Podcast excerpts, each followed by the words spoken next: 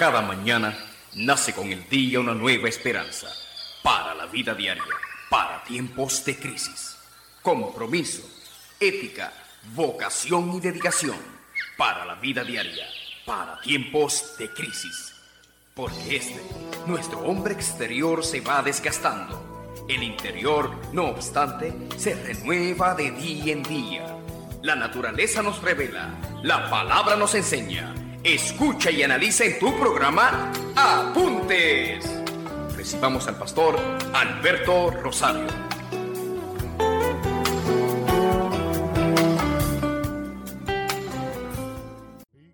tu presencia y al estar en tu presencia yo encuentro paz.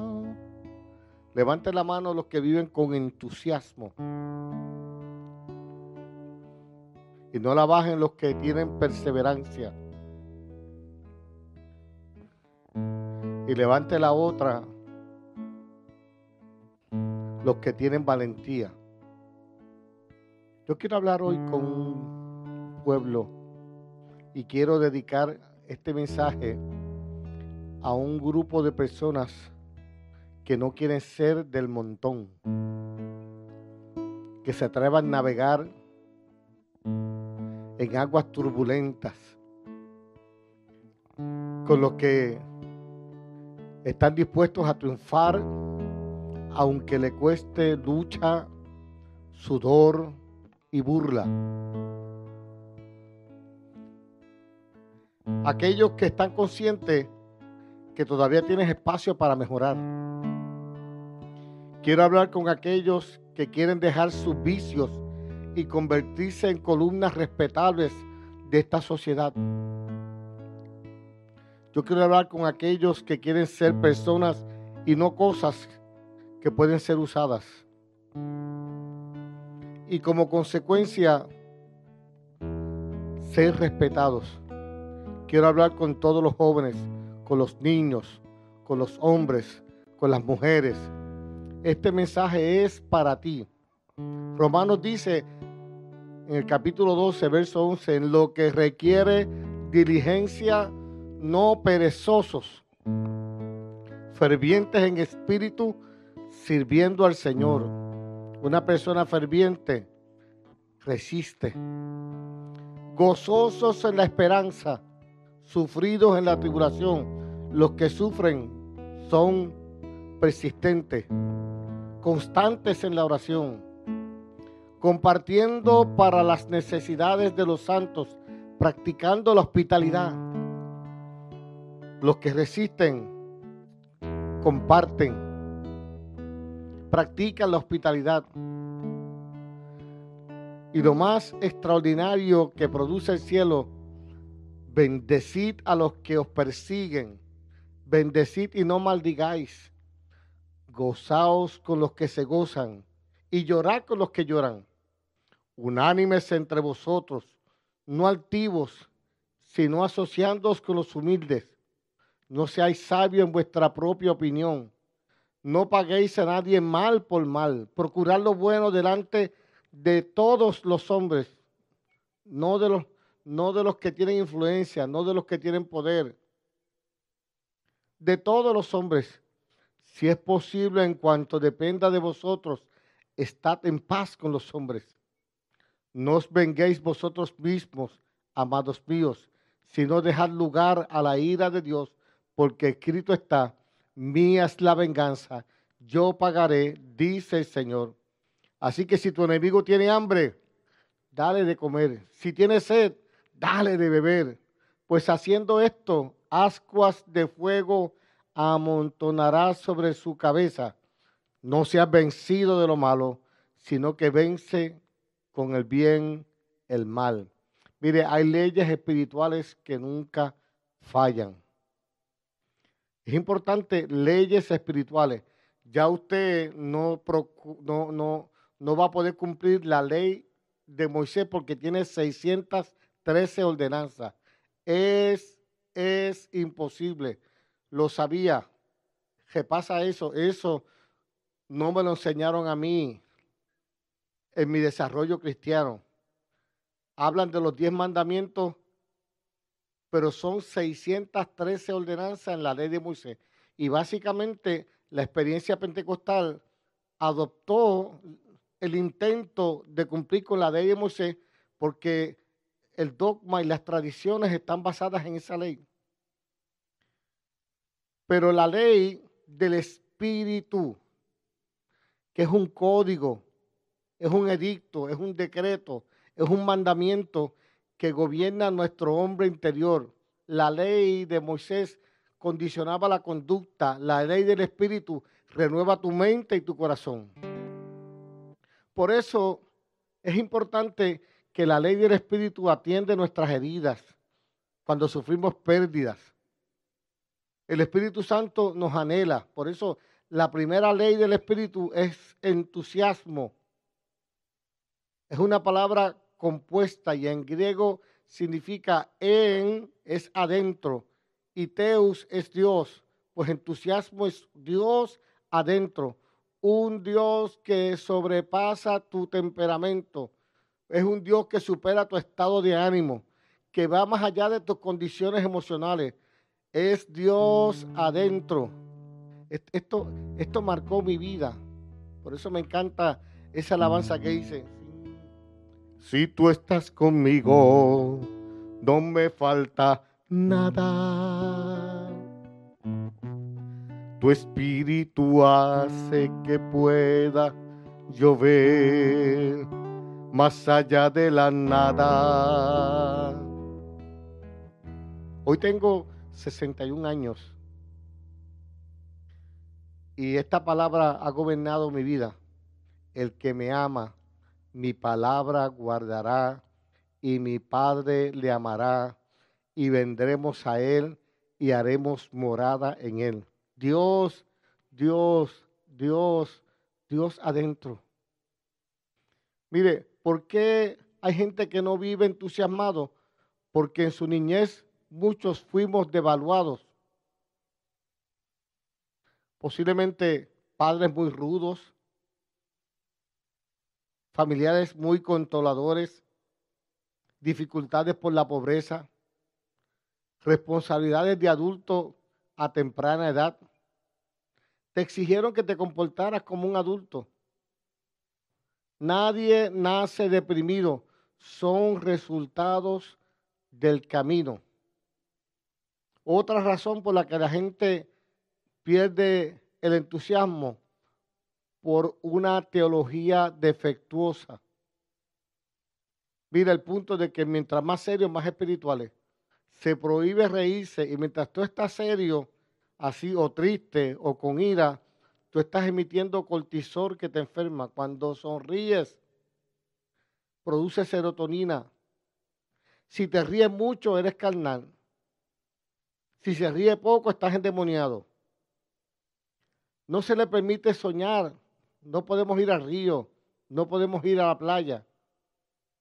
Sin embargo, mi anhelo, el anhelo de Dios es que tú y yo fuéramos la gente más alegre del mundo todo lo hizo con colorido, todo lo hizo con sabor, todo lo hizo con música. Por eso el entusiasmo depende de lo que Cristo está haciendo en ti. Por eso yo vivo entusiasmado. Desde que entendí la obra de Cristo en la cruz, mm, mi vida cambió. Cuando hablamos de resistir, estamos hablando de sufrimiento. Mire, usted sabe cuántas experiencias dolorosas yo viví en mi niñez. Y no las cuento con amargura y doy gracias a Dios por ellas. Y si volvieran a hacer, le diría, Señor, repite el proceso porque te quedó bien. ¿Sabe qué? Y lo puedo resumir con una estrofa. He corrido tanto y he corrido bien. He visto de todo y no he querido ver He subido alto, he subido alto y he tocado polvo. En mi recorrido allí te encontré. Me abrazaste fuerte, yo abracé tu fe. Me has llevado al cielo y me has mostrado que no has terminado conmigo. El día que tu religión, tu denominación, tu congregación se ocupe el lugar prioritario de Dios en tu vida, no vas a tener fuerza para resistir. Por eso comencé, no te rindas, aunque sientas que tu vida se te acaba, aunque te digan que tu vida no está en nada. Mire, si te presentaron a Dios como un, ogro, si te nominaron rebelde, la Biblia dice que hay un Dios que se goza en bendecirte. En ocasiones, el silencio de Dios es una manera de hablar. Mire, cuando yo fui a un culto y escuché el testimonio de cómo Dios salvó a Manuel Mora. Usted sabe que hay repúblicas donde los niños después que saben caminar, los tiran a la calle para que busquen su sustento. Manuel Mora lloraba y decía, gran parte de mi niñez la vivía en el vertedero, buscando algo para comer, buscando algo para canjear. No recuerdo a mi padre ni a mi madre, pero un día llegó una misionera y lo recogió, lo vistió, le dio nombre, lo cuidó. Y más tarde, cuando el Señor restauró su vida, regresó allí a rescatar otros niños. Cuando yo escuché el testimonio del amor de Dios manifestado a través de aquella mujer y cómo Dios lo rescató, y cuando él lo decía, lo decía apasionado, le temblaba la voz, le temblaban sus manos, oiga, emocionado por el amor de Dios tan grande. En mi niñez yo dije, yo quiero un Dios así. Y fui a leer al pastor por la chaqueta y me dijo, me mostró resistencia. La resistencia no es solamente aguantar, también tienes que enfrentar a los que te resisten. Me dijo, está muy chiquito. Está muy chiquito. Oiga, no quiso orar por mí para salvación. Así que hasta para aceptar a Cristo enfrenté dificultades. Pero qué bueno cuando el Señor llega a nuestra vida. Qué bueno cuando tú puedes decirle, supe que me amaba, lo entendí, supe que buscabas más de mí, que mucho tiempo me esperaste y no llegué, supe que me amaba aunque huí lejos de tu casa, yo me fui y con un beso y con amor me regalaste tu perdón y estoy aquí. Amado Dios, sí, mi Salvador. Si usted me dice a mí que yo he resistido, he resistido a los que no han podido facilitar el cumplimiento del propósito de Dios en mí. Y te voy a decir que cuando la Biblia dice, nadie te podrá hacer frente, eso es real. Él no oró por mí, pero alguien oró por mí. Cuando prediqué mi primer mensaje, mi madre recién convertida, mi padre en converso, me paré y confieso, confieso, que hice una mezcla. Yo creo que mezclé a Liceo con Elías, mezclé las diferentes historias bíblicas. Y cuando no, no, no, no, ni, ni había terminado el culto, y mi pastor me agarró por la mano y me llevó afuera a una oficina que había detrás del templo y me dijo, qué disparate fue eso que tú predicaste lee aquí. La próxima vez, ¿quieres hablar de Eliseo? Lee aquí. ¿Quieres hablar de Moisés? Lee aquí. Oiga, y de una manera retórica, este, confrontadora. Yo, yo, yo, salí con, ¿verdad? con las orejas encogidas, pero resistí la confrontación y me fui y estudié. Y siempre recuerdo que la esposa de Padilla en un congreso de niños, mi mamá acostumbraba a vestirnos con corbata y chaqueta, yo estaba allí en primera fila y ese día preguntaron, ¿quién, quién, quién quiere predicar? Y yo levanté la mano. Y entonces en mi iglesia era frente a 10 o 15 niños, allá era frente a 400 niños. Y allí entonces prediqué. ¿Sabe por qué? Porque la crítica no pudo, no pudo callarme. Entusiasmo. A ti te podrán atacar. A ti te podrán rechazar. A ti te podrán decir, no sabes, no puedes, no cualificas. Pero llegaste tú, Jesús de Nazaret. Y podrás decírselo, Jesús de Nazaret, eres el dueño y Señor de mi vida. Jesús de Nazaret mi cárcel de pronto se quedó vacía. Cuando comencé el ministerio y Dios me profetizó que sería punta de lanza, que llegarían muchas personas heridas de otras congregaciones que habían sido marcados por el dedo acusador y que los restauraría y que pondría en mis manos la unción para sanar.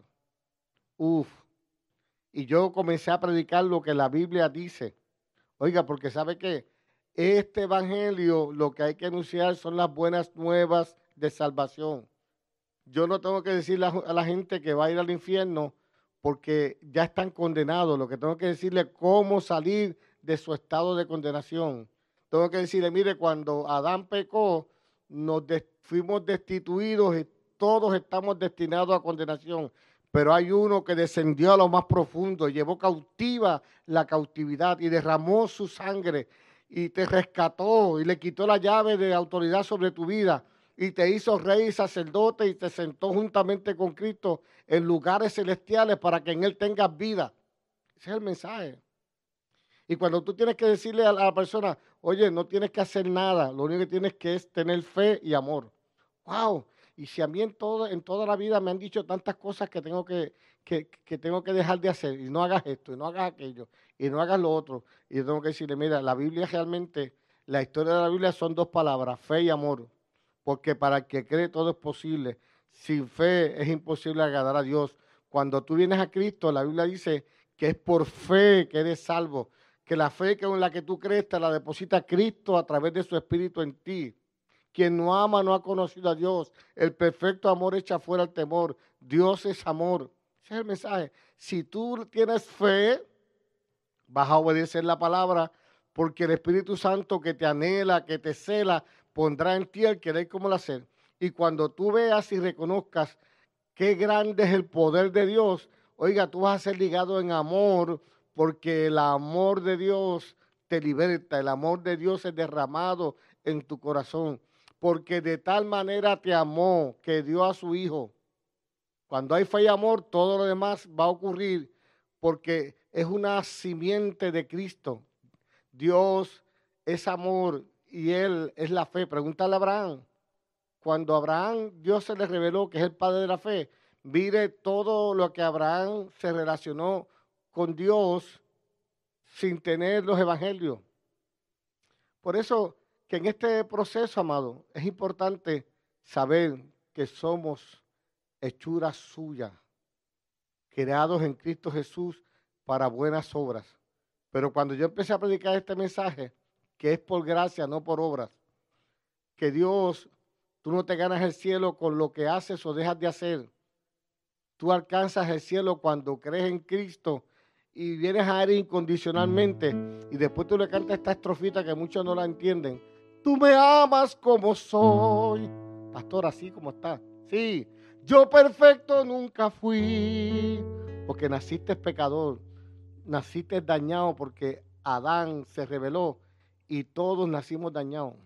Y todavía muchos, aun cuando llevan años en el Evangelio, cuando han alcanzado posiciones de autoridad, saben que en su carne hay una ley, como Pablo, mire, habrá un creyente en esta época que, que, supere a Pablo, ¿verdad? Por los testimonios, por todo lo que está escrito. Gracias por, por su entusiasmo. No. Y aún Pablo en el momento más maduro, porque cuando escribe en Romanos, ya le está hablando de la iglesia ideal, ya evolucionó en la revelación, en el pensamiento, en la gracia, en Cristo Jesús. Cuando Pablo está en su pic, es sincero y honesto, resiste la soberbia, resiste la arrogancia, resiste la carne, porque Pablo está diciendo, porque hay una ley en mis miembros que me lleva cautivo, que el bien que quiero no hago y el mal que no quiero no hago. ¿Acaso eso es para los impíos? Eso es para el que más espiritual se crea. Tiene esa lucha nuestra lucha. Es que nuestra lucha no es contra sangre ni carne, es contra principados y potestades, gobernadores de las tinieblas, huestes espirituales. ¿Sabe lo que son las potestades de los aires? Nuestros pensamientos erráticos, que no entendemos el plan de redención, que no entendemos la obra del Espíritu Santo, que resistimos al Espíritu Santo. ¿Usted sabe cuándo una persona resiste al Espíritu Santo? Cuando el Espíritu Santo nos demanda que hablemos del amor de Dios, que comuniquemos la verdad de Cristo, que sanemos a los quebrantados, que, que prediquemos apertura de cárcel, vista a los ciegos, que restauremos al caído, que los trabajados y cargados lleven al templo y puedan descansar y seguir, como dice le dijo el Señor a Moisés, mi presencia irá contigo y tendrás descanso. Resiste, resiste el deseo de hacer el cielo irrescansable. No resistas al Espíritu, porque el Espíritu pone de nuevo pasión, amor, entrega, revela el carácter de Cristo, desata el poder de Dios, su amor, su presencia. Así que es bien importante, cuando yo empecé a predicar el mensaje, el Señor en un retiro que estuvimos allá en Isabela, trajo un profeta y me dijo, te pondrán en la cárcel pública. Y esas palabras me estremecieron. Y como cuando alguien te profetiza, tú tienes que buscar en la Biblia. Inmediatamente fui y busqué en la Biblia y fue lo que le hicieron a Pedro. Cuando Pedro predicó apasionado sobre Cristo, los religiosos de su tiempo lo sacaron de las funciones que Pedro pudo haber desempeñado dentro del cuerpo de la iglesia y lo pusieron en una celda públicamente, tratando de impedir que no predicara el evangelio que estaba predicando. Lo pusieron en la cárcel pública y no lo tocaban por miedo al pueblo que escuchaba atentamente el mensaje de esperanza. Pues yo viví eso. A mí me relevaron de todas las funciones que hacía dentro de la iglesia, de la radio, de, departamento de la familia, todas las funciones que tenía. Me relevaron de mis funciones y me pusieron en la cárcel pública. Pero ¿sabe qué? Qué hermoso cuando no me avergüenzo de este evangelio cuando digo, es mejor obedecer a Dios que a los hombres. Y tuve un tiempo, he estado un tiempo y sigo un tiempo en disciplina sin saberlo. Pero qué bueno, ¿sabe qué? Porque todavía voy a decir, cantaré de tu amor, rendiré mi corazón ante ti tú serás mi pasión y mis pasos se guiarán por tu voz. Mi Jesús y mi Rey, de tu gran amor cantaré.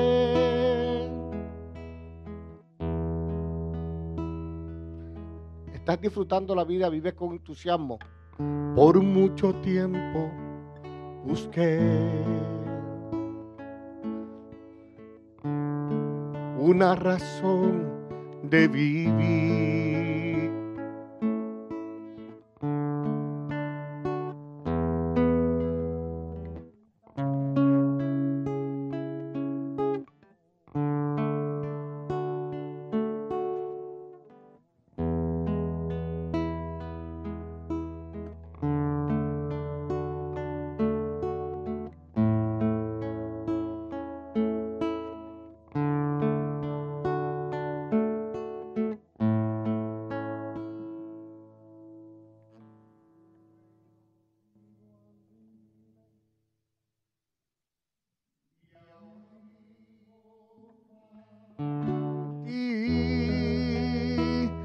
Cantaré de tu amor, rendiré mi corazón ante ti. Tú serás mi pasión y mis pasos se guiarán por tu voz mi Jesús y mi rey, de tu gran amor cantaré. ¿Sabes qué, amado? Hay un Dios poderoso. Estamos teniendo un poquito de problema técnico, pero ya lo ajustaremos. Yo quiero que usted reconozca la importancia del entusiasmo. Una persona puede lograr cualquier cosa con un entusiasmo ilimitado. ¿Por qué se torna limitado? Porque la Biblia dice que el Espíritu Santo nos fue dado sin medida y el amor de Dios fue derramado en nuestros corazones. Usted va a ver gente con la cara montada, Hay personas que son como una botella de vinagre. Acérquese a su esposa con entusiasmo. Y esa frase rompe conversaciones. El yo sé. El yo te dije. Una persona que vive con el amor de Dios experimenta la misericordia, el amor, la paz de Dios.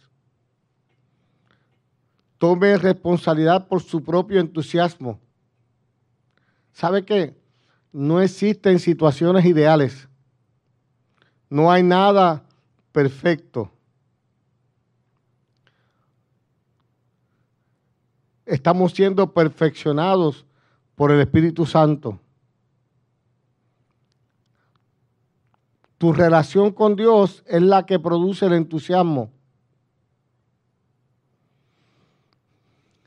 Hay múltiples razones para vivir deprimido,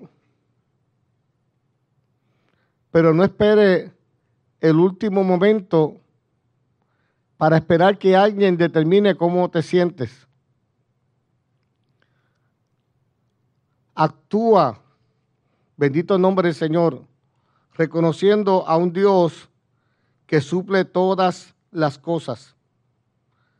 Por eso hoy, amado, yo vengo a invitarte a que reconozcas que Jesucristo es la fuente de vida, de poder, de amor, de fortaleza, de paz.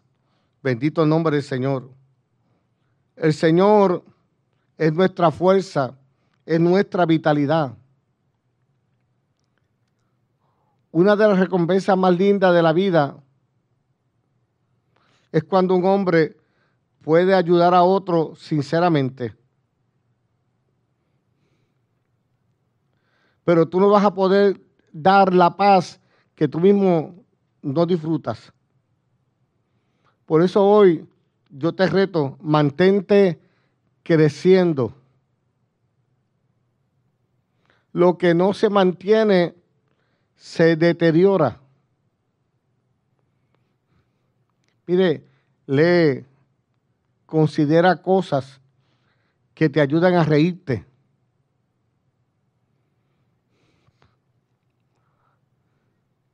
Cuando te hagas referencia al pasado, dale gracias a Dios. ¿Por qué? Porque cuando usted vive en su relación con Dios, es como el hipnólogo lo dice bien extraordinario, maravilloso. Recuerdo con gozo el momento cuando me salvaste, Señor. Recuerdo con íntimo acento. Yo quiero prediques mi amor. Desde hoy te consagro mi vida. La quieres usar, mi Señor, el vivir o el morir predicando para mí no hay vida mejor. Yo creo que tienes que establecerte metas en Cristo Jesús. Rodéate de personas entusiasmadas. Mire, una de las cosas que yo quiero destacar en esta palabra es que hay tres tipos de resistencia. Resistencia, cuando usted va al diccionario, resistir viene del verbo resistiré, que significa tolerar, combatir una fuerza.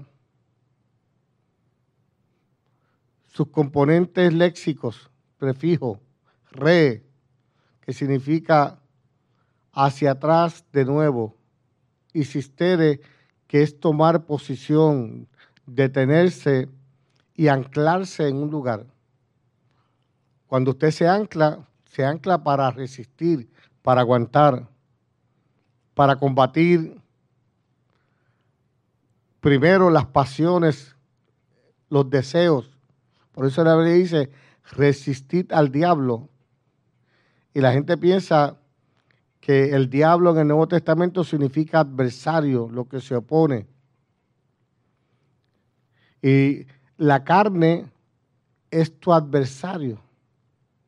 La naturaleza carnal que vive en todo ser humano. Hay una naturaleza carnal que vive en todo ser humano.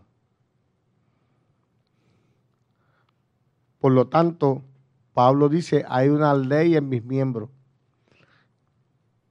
¿Qué está hablando? De la carne.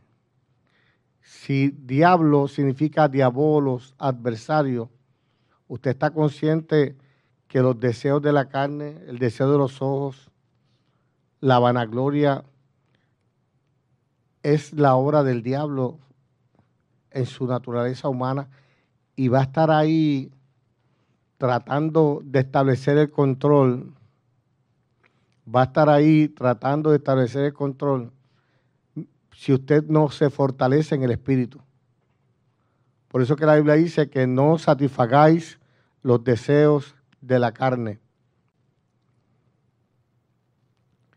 Por eso que es importante entender el problema se me resiste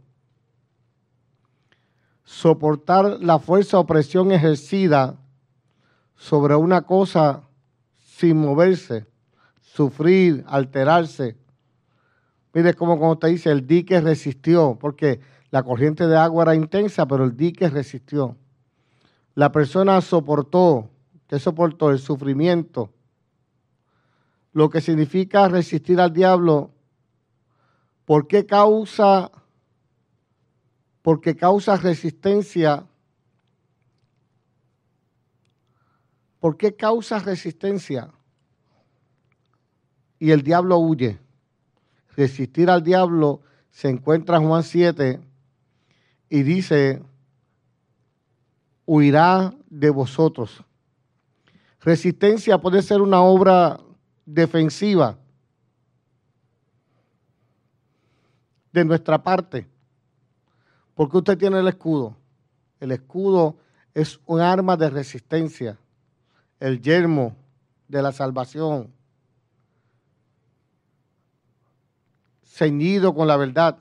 Hay, hay una armadura para resistir los dardos, pero hay otras que son de ofensiva, como la espada, la lanza, los zapatos, porque tú te anclas en los zapatos y alcanzas victoria. Por eso todos en la vida, levanta la mano los que no han afrontado situaciones difíciles. Hay un Dios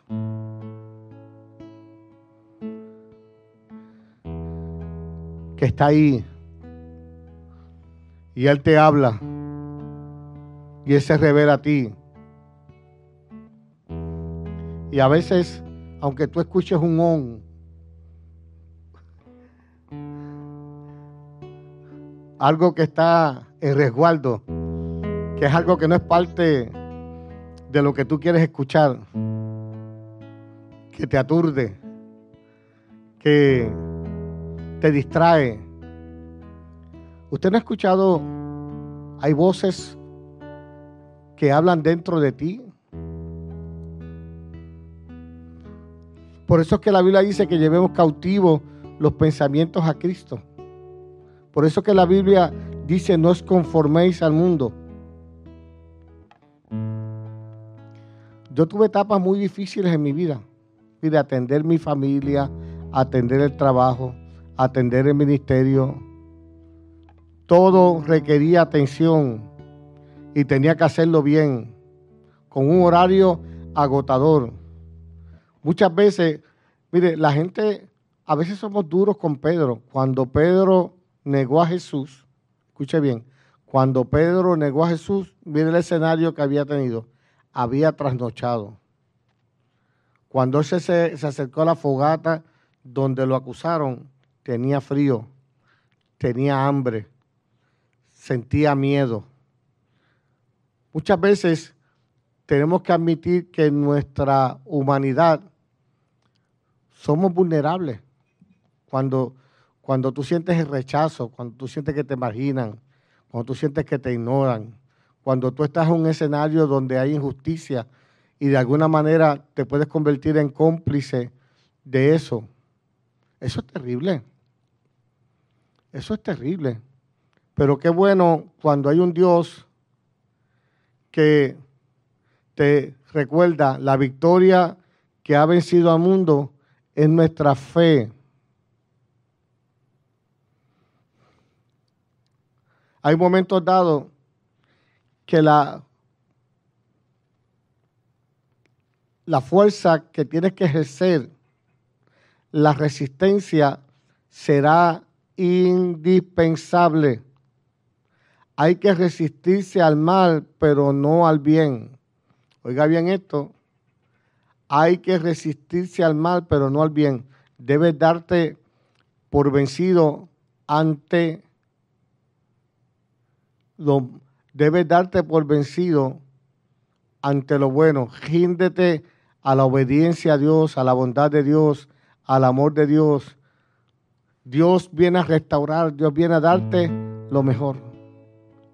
Por eso, no te rindas, aunque sientas que tu vida se te acaba, aunque digan que tu vida no está en nada sigue en pie y caminando, no te rindas, no te rindas, porque al final de esta batalla tú tendrás una corona y una vida eterna para siempre jamás. Yo quiero orar contigo, Padre. Padre, mira esta audiencia. Mira estos hombres, mujeres, jóvenes, señoritas, niños que están en el mundo de la batalla. Nuestra lucha no es contra sangre ni carne, sino contra principados, potestades, gobernadores de los aires, que quieren que cambiemos nuestra mirada, que nos rindamos, que renunciemos, que retrocedamos, Señor. Pero en esta hora tu palabra nos dice, oye, vive con entusiasmo. ¿Qué es perseverancia? El que perseverare hasta el fin será salvo. No es hacerlo bien un día, dos días, una semana, un mes. No nos cansemos de hacer el bien porque a su tiempo cegaremos si no desmayamos. Hay un Dios. La perseverancia es prima y hermana de resistir. Resistir que el ataque, la exclusión, la marginación. Usted sabe que cuando usted tiene un compromiso con la verdad, usted va a tener un reto porque los que no tienen compromiso con la verdad manipulan los hechos, manipulan las circunstancias.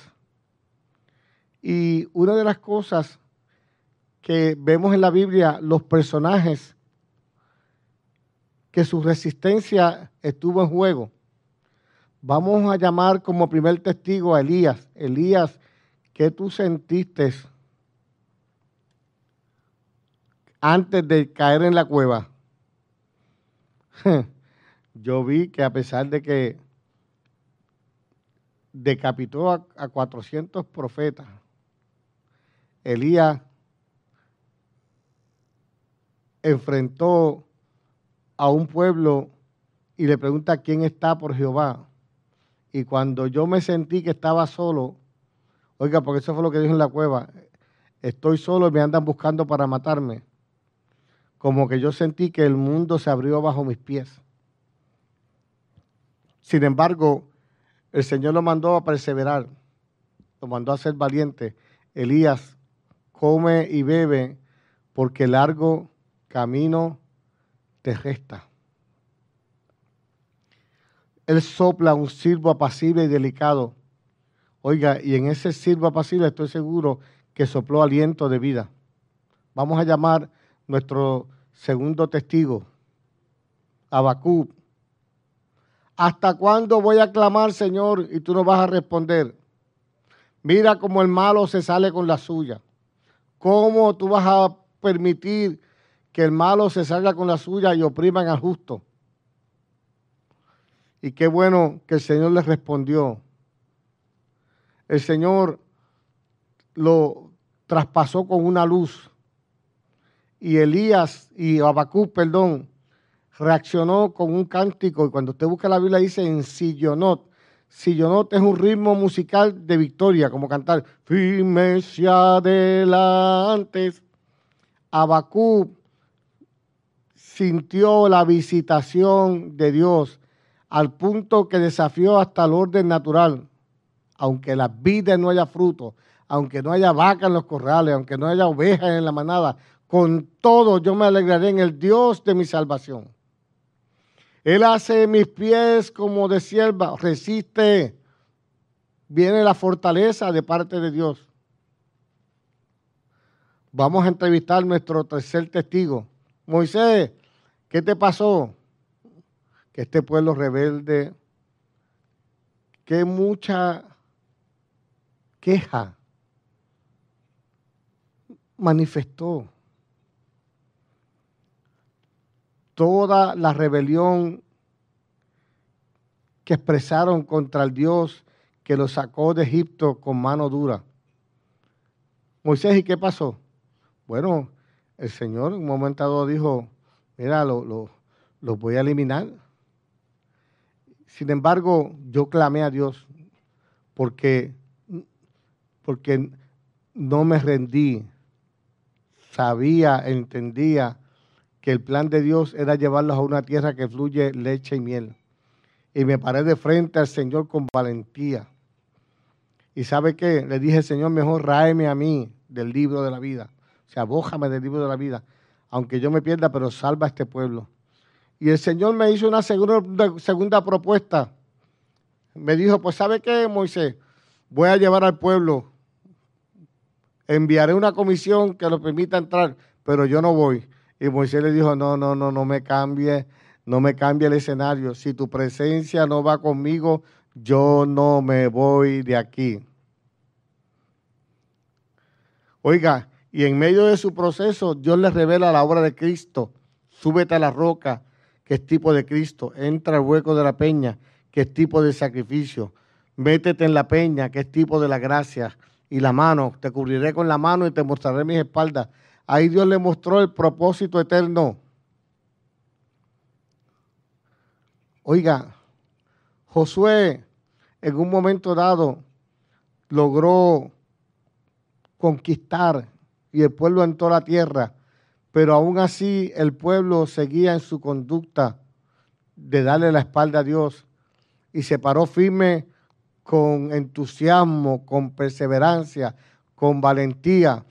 Y le dijo, escojan ustedes a quién van a servir, pero yo y mi casa serviremos a Jehová. ¿Sabe qué? Hay un Dios. Santiago 4.7 dice, someteos pues a Dios, resistid al diablo y huirá de vosotros. Uno de los retos que tenemos es de perdonar. Bienaventurado eres cuando hablan de ti mintiendo. Mire, en estos, en este últimos dos o tres meses, qué dura ha sido la vida.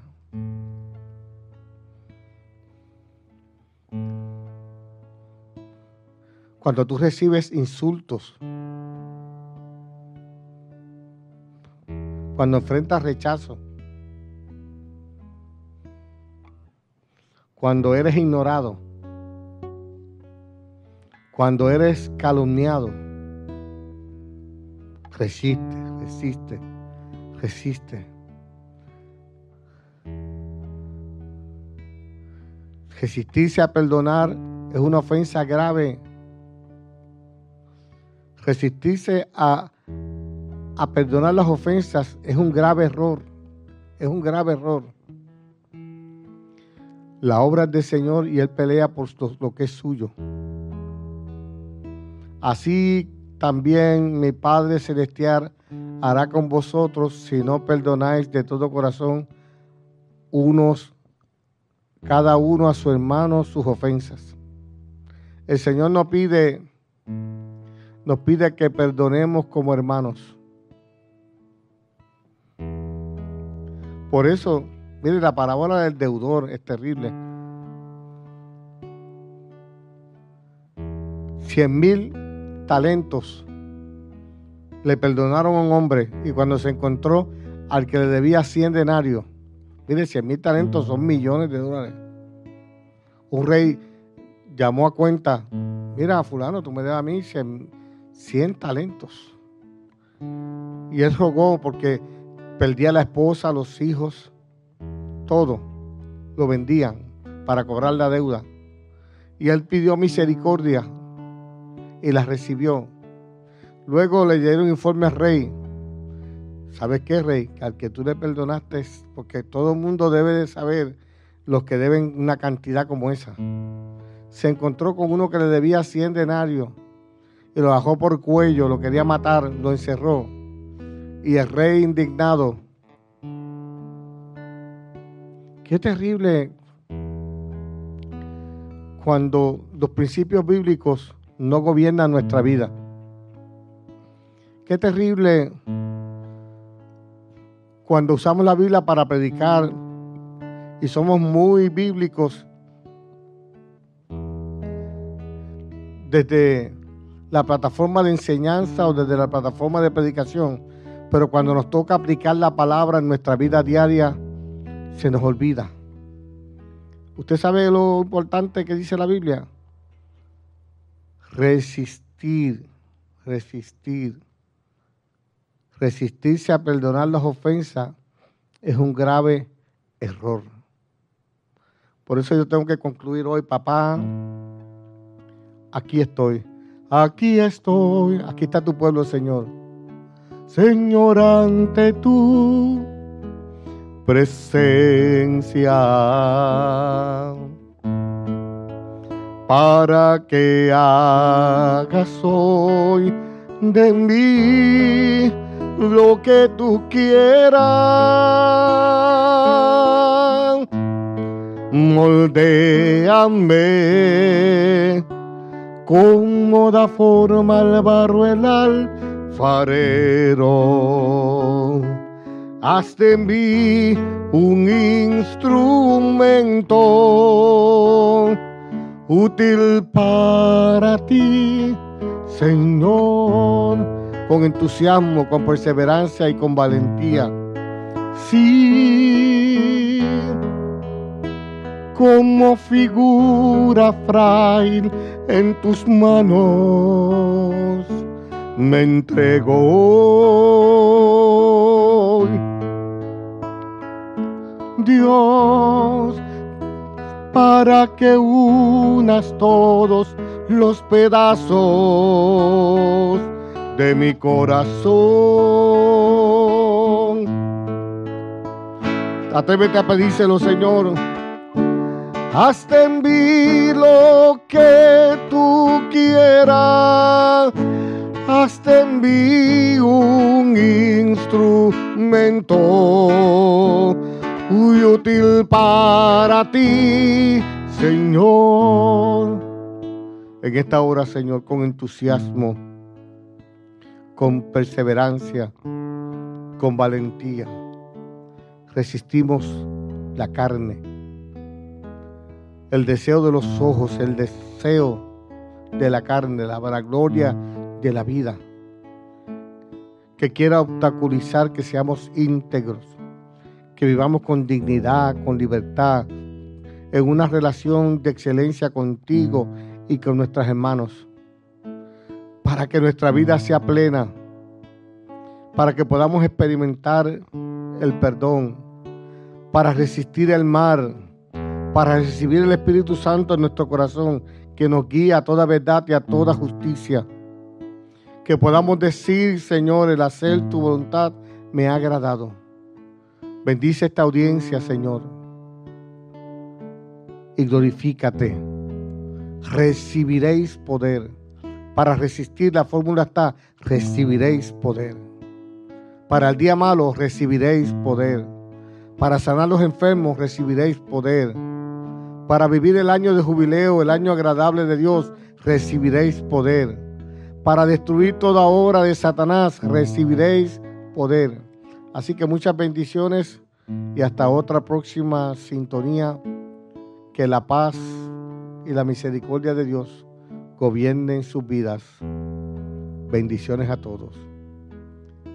Aleluya. Gracias Cristo. Gracias Señor. Santo eres Señor. Rey mío amado mío.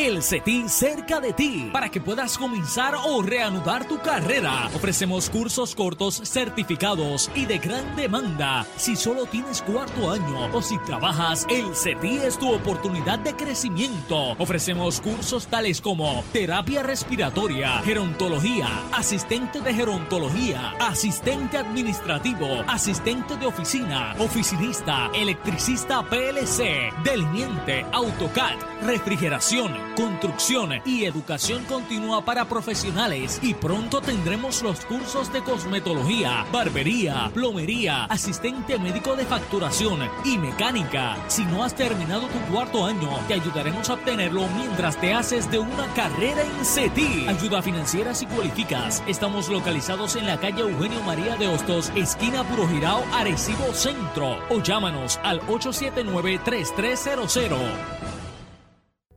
Dulces taínos, elaborados con la más alta calidad, disponibles en tiendas y supermercados.